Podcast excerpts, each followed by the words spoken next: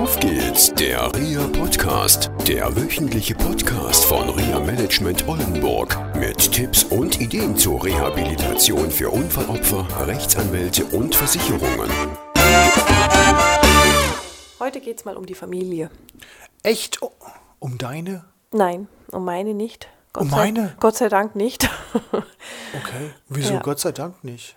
Nur weil Gott sei Dank in unserer Familie keiner einen schädlichen Trauma hat oder einen Schlaganfall. Das stimmt. Ja, da bin ich schon dankbar. Ja. Und Ja. ich bin auch dankbar, dass es meiner Familie so super gut geht. Ja. Heute wollen wir mal über die Familien sprechen, die damit konfrontiert sind, einen Angehörigen in der Familie zu haben, der zum Beispiel einen schädlichen Trauma hat und wirklich vor Konfliktsituationen auch gestellt werden dadurch. Echt? Ja, Sowas kommt vor. sowas kommt vor. Tatsächlich kommt sowas vor, gerade bei Betroffenen, die schon wirklich fit wirken, richtig gut wirken, sprachlich auch nicht auffällig. Und trotzdem ist es dann zu Hause so, dass da ständig Konfliktsituationen Ah, sind. du meinst meinen Ostfriesenfall. Mhm, genau. Genau, Der. Ostfriesenfall klingt fast ein bisschen wie ein Krimi. Ach Mann, ja genau, da gibt es ja jemanden, der schreibt Ostfriesen. Danke, dass du das so gesagt hast. Ja, es ist auch fast ein Krimi. Es ist auch spannend, definitiv. Ja, ich habe die Frau vor zwei Jahren, ungefähr vor zwei Jahren, ja, vor zwei Jahren kennengelernt. Und die Dame hatte ein Schädelhirntrauma nach einem Verkehrsunfall. War so ganz normal diese Schiene Krankenhaus, Reha durchgelaufen und wurde dann, ist auch ein berufsgenossenschaftlicher Fall.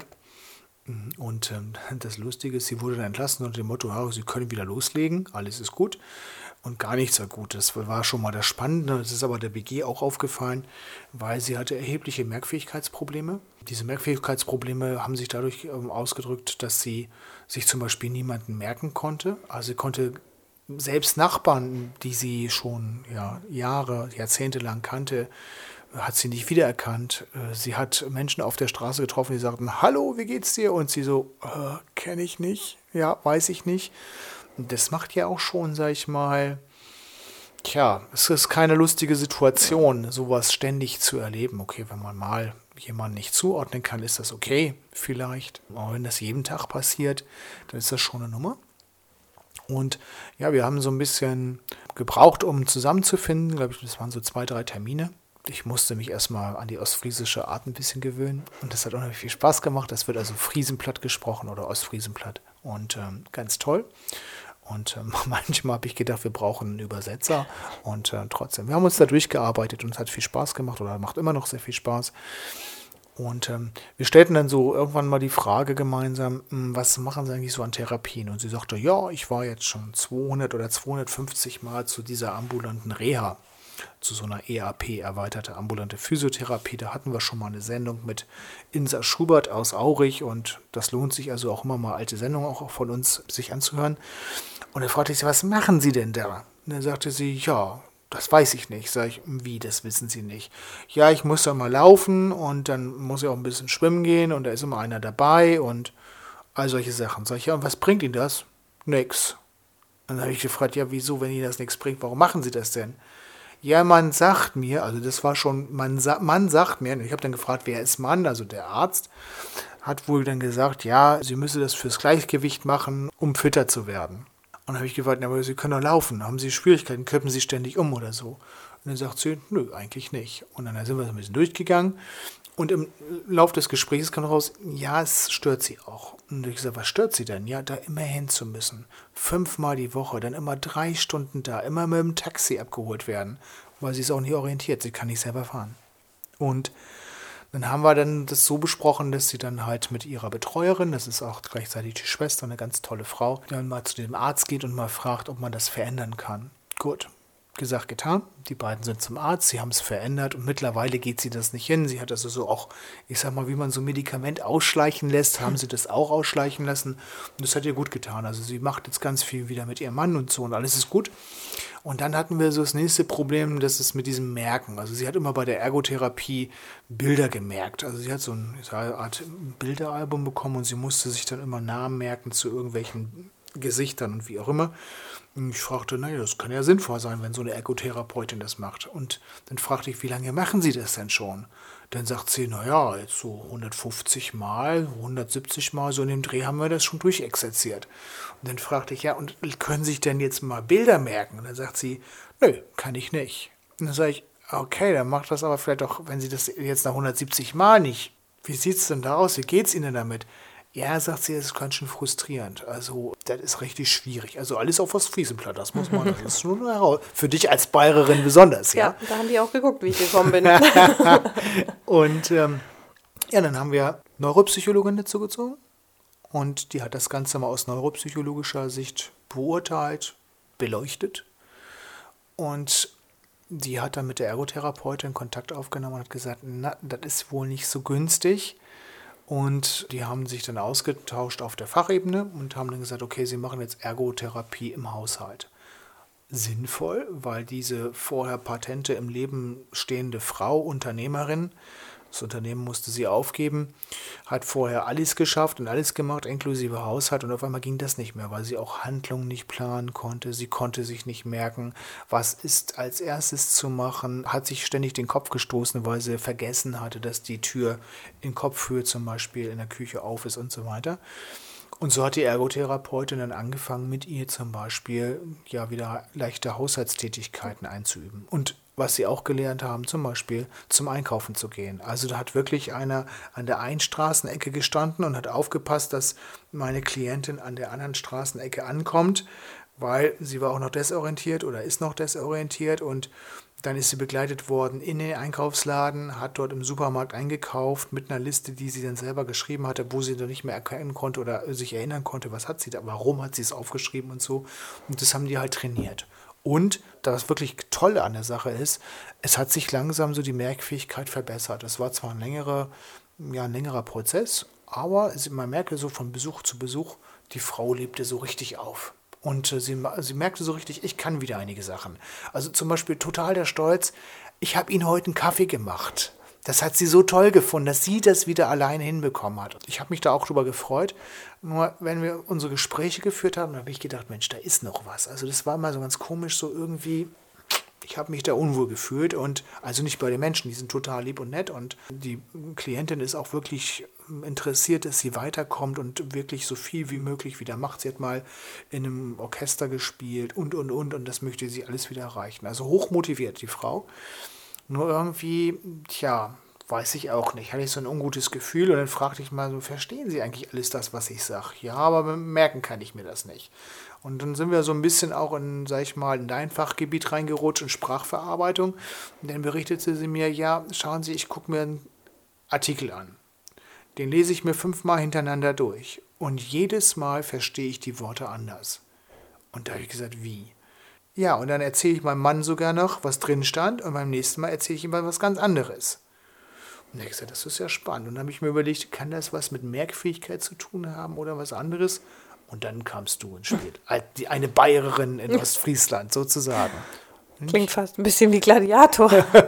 Nein, das nicht. sind ja ganz liebe, nette Menschen. Ja. Und ähm, wie gesagt, die Frau ist hochgradig motiviert und ja, sie wirkt mir manchmal richtig depressiv, weil das mhm. so viele Dinge sind, die sie nicht mehr kann. Und ähm, ja. Genau, sie formuliert selber ja auch ganz viele Ziele. Ja. Und ist aber auch jedes Mal super enttäuscht, weil es einfach noch nicht alles geht. Sie hat schon ganz viel geschafft, aber da sind natürlich noch viele Sachen, wie zum Beispiel Trompete spielen, was einfach momentan noch nicht geht. Ja.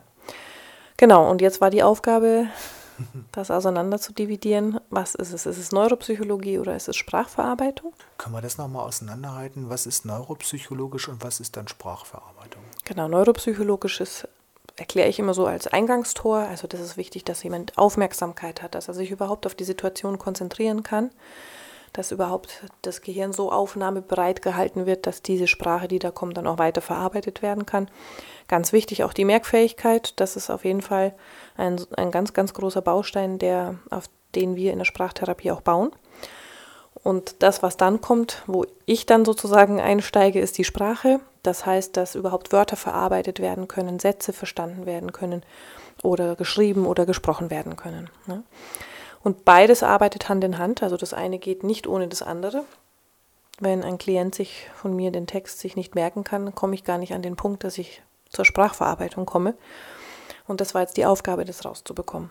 Und das Ergebnis? Und das Ergebnis ist eines, was ich relativ häufig beobachte bei Menschen mit Schädel-Hirntrauma, ist, dass die Tests, die der Sprachtherapie zur Verfügung stehen, das so erstmal nicht klassisch erfassen. Das heißt, die Frau spricht ganz normal mit mir, die kommuniziert ganz normal mit mir.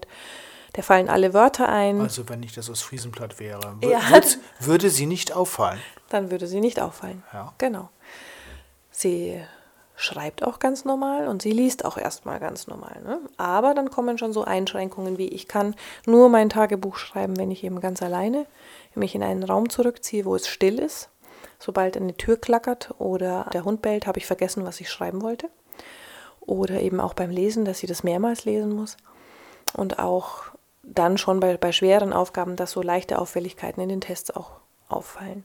Es ist aber so minimal, dass man erstmal denken könnte, da ist nichts.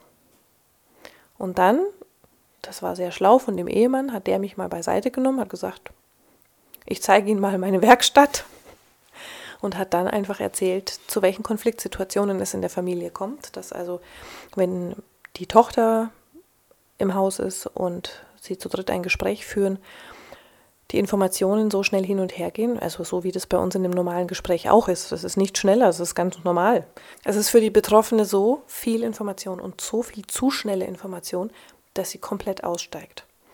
Das heißt, sie bricht die Situation ab, wird auch wütend, ist enttäuscht über sich das äh, springt natürlich auch auf die Angehörigen über, die auch total verzweifelt sind, dann auch sagen, okay, die Tochter muss jetzt erstmal in den anderen Raum gehen und sich beruhigen, weil die auch so weint, weil sie dann diese Konflikte nicht aushalten kann. Und das ist ein Konfliktpotenzial, was solche Familien wirklich immens belastet. Und was ganz häufig, sage ich mal, nur weil es jetzt in Tests auch nicht erfasst werden kann, übersehen wird. Und das ist eine Aufgabe, finde ich, für alle Beteiligten, also auch für die Kostenträger, für die Anwälte, für die Ärzte und Therapeuten, da sehr genau hinzugucken und auch diese Belastung zu sehen, die der Betroffene da aufbringen muss, im Alltag eine Fassade aufzubauen, um nicht aufzufallen. Die wollen ja nicht auffallen. Genau. Erstmal in der Familie, ja. teilweise noch im Beruf. Das ist auch ja, wirklich an der Grenze mehr als 180 Prozent, die da geleistet werden. Ja. Und das führt ja auch dann wieder zu einer weiteren Belastung, abends früh ins Bett gehen zu müssen, weil man einfach nicht mehr kann. Das ist schon eine sehr große Belastung auch äh, für die Betroffenen, dass sie ja ganzen Tag Energie aufwenden müssen. Also sie meinen es aufwenden zu müssen, um das zu überspielen, um normal zu sein. Und deswegen klappt es dann oftmals in der Familie nicht. Natürlich nicht in allen Fällen. Man darf es immer differenzieren und man darf halt auch, glaube ich, auf vielen Seiten, also ich meine da insbesondere Kostenträger und Rechtsanwälte mal genau hinhören und genau nachfragen, wie, wie funktioniert das. Ich hatte heute ein Gespräch mit dem Anwalt und wir sprachen über einen gemeinsamen Klienten, der in Übrigen auch, das ist ganz irre, auch eine ähnliche Situation hat ein Kerl von Mann, würde ich sagen, so ungefähr 1,90 Meter groß, muskulös. Und er spielt den ganzen Tag Schauspiel und überspielt genau seine Defizite. Da geht es auch um Sprache, aber auch um andere Dinge. Nur damit seine Kinder so wenig wie möglich mitbekommen. Und ich glaube, Kostenträger dürfen da schon drüber nachdenken, das auch mit zu berücksichtigen. Und auch sich darüber Gedanken zu machen, wie solche Dinge sich langfristig auch auf der Kostenseite letztendlich auch auswirken. Denn wenn diese Betroffenen ständig überlastet sind, dann führt das dazu, dass sie nicht so lange arbeitsfähig sind. Da die ersten Probleme kommen. Oder es kommen andere Dinge rein. Ich habe mal einen Fall gehabt, da ging es dann halt in den Alkohol, Drogen. Das ist nicht weit weg. Das sind so Ausflüchte halt, die dann gesucht werden.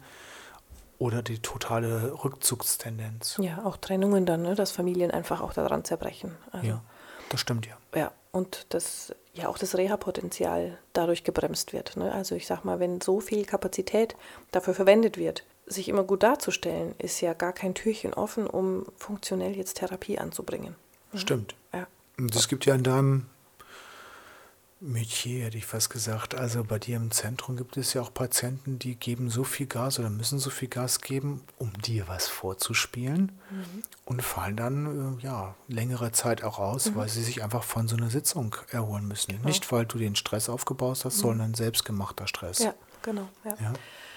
Ja, das und das wird auch, glaube ich, auch dann immer, wenn es dann an diesen Dingen ist, dann sagen Kostenträger gerne, ja, der will nicht oder so. Nein, darum geht es gar nicht. Der kann nicht. Der kann nicht.